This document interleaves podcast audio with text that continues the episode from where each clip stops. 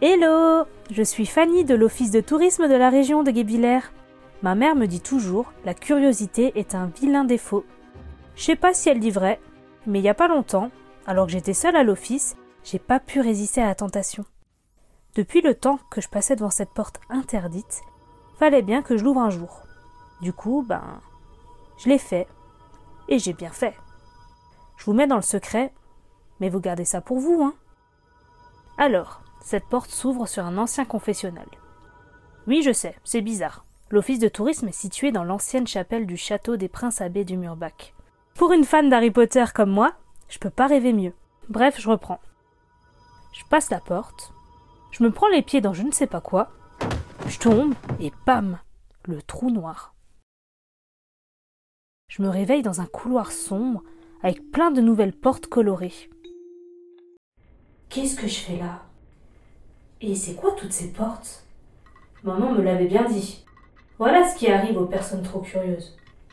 En même temps, j'en ai déjà ouvert une, je peux bien en ouvrir une deuxième, et puis de toute façon, je peux pas revenir en arrière. Bon, par laquelle je commence? Hmm, Derrière la porte bleue, j'entends du bruit. Allez Fanny, courage Euh. Bonjour. Entrer Et là, dans la pièce surchauffée, je vois un homme massif, avec une grande barbe, encombré de plusieurs pièces de céramique bleue. Oui, entrez, entrez. Et surtout, laissez la porte ouverte. Je viens de sortir mes dernières pièces du four et la chaleur est étouffante. Hmm, J'ai l'impression de vous connaître. Peut-être à la boulangerie? Ou au club de tennis? Un club de tennis? Qu'est-ce que c'est que ça? Et là, ça fait tilt. C'est Théodore Deck, l'inventeur du fameux bleu deck. Mais comment c'est possible? Il vivait il y a près de deux siècles. Je rêve pas, vous êtes bien Théodore Deck? Eh oui, c'est bien moi.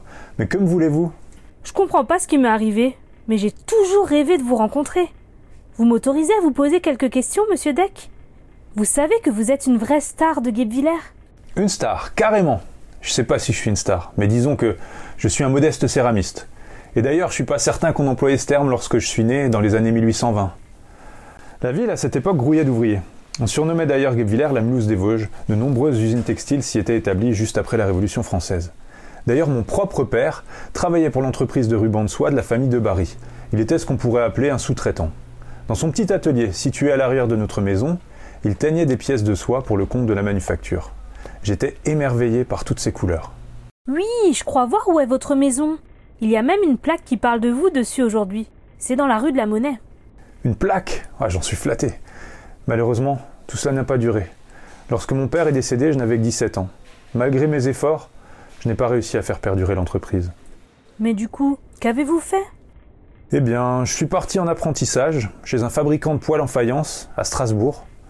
Ce n'était plus de la soie, mais j'étais heureux de pouvoir travailler la matière et la couleur. Ça m'a plu, vraiment. Je crois que c'est là que j'ai trouvé ma voie. Et c'est donc là que vous avez trouvé la recette de votre fameux bleu? Celui qu'on appelle le bleu deck? Oh là non, c'est le travail d'une vie entière. Vous les jeunes, vous êtes si impatients. Je suis parti en voyage, mais ça n'avait rien d'un agrément. J'ai fait le tour de l'Est de l'Europe pour parfaire mes connaissances. J'ai eu l'honneur de travailler sur des chantiers prestigieux comme ce gigantesque poêle en faïence pour le château de Schönbrunn en Autriche. Vous savez, le château de l'impératrice Sissi. Incroyable Et une fois votre voyage terminé, vous êtes revenu à Guebwiller Et non, pas tout de suite. Je suis allé à Paris où j'ai été embauché dans une célèbre manufacture de faïence d'art. Mais je suis quand même retourné à Guebwiller, en 1848. Vous comprenez? Je m'y sentais plus en sécurité, loin des mouvements révolutionnaires qui agitaient Paris. À cette occasion, j'ai d'ailleurs travaillé pour la société de musique de l'ancienne église des Dominicains. Et donc c'est à Guebwiller que vous avez retrouvé la formule de votre bleu. Et toujours pas. Mais rassurez-vous, je vais vous en parler. À 25 ans passés, en tout cas, il était temps de songer à la postérité. À 25 ans? Vous savez, nous à 25 ans on finit juste l'école. hein. Quoi qu'il en soit, avec mon frère Xavier, nous avons rapidement fondé notre propre entreprise de faïence d'art à Paris. Ah, et c'est là que vous avez pu vous consacrer à vos recherches sur votre bleu? Eh oui, ce fameux bleu de Perse dont l'éclat m'obsédait depuis si longtemps. Ce fut long, mais j'ai réussi. Et vous avez bien modestement appelé ce bleu de votre nom, c'est ça? Oh là là, non, je n'avais pas cette prétention.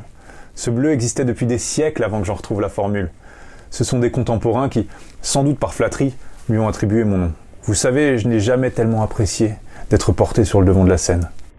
Et moi qui pensais vous faire plaisir en vous disant qu'à Guebwiller, une rue, un lycée dans lequel j'ai d'ailleurs étudié, et un musée portent votre nom. Même les festivités de Noël sont baptisées Noël bleu, en votre hommage.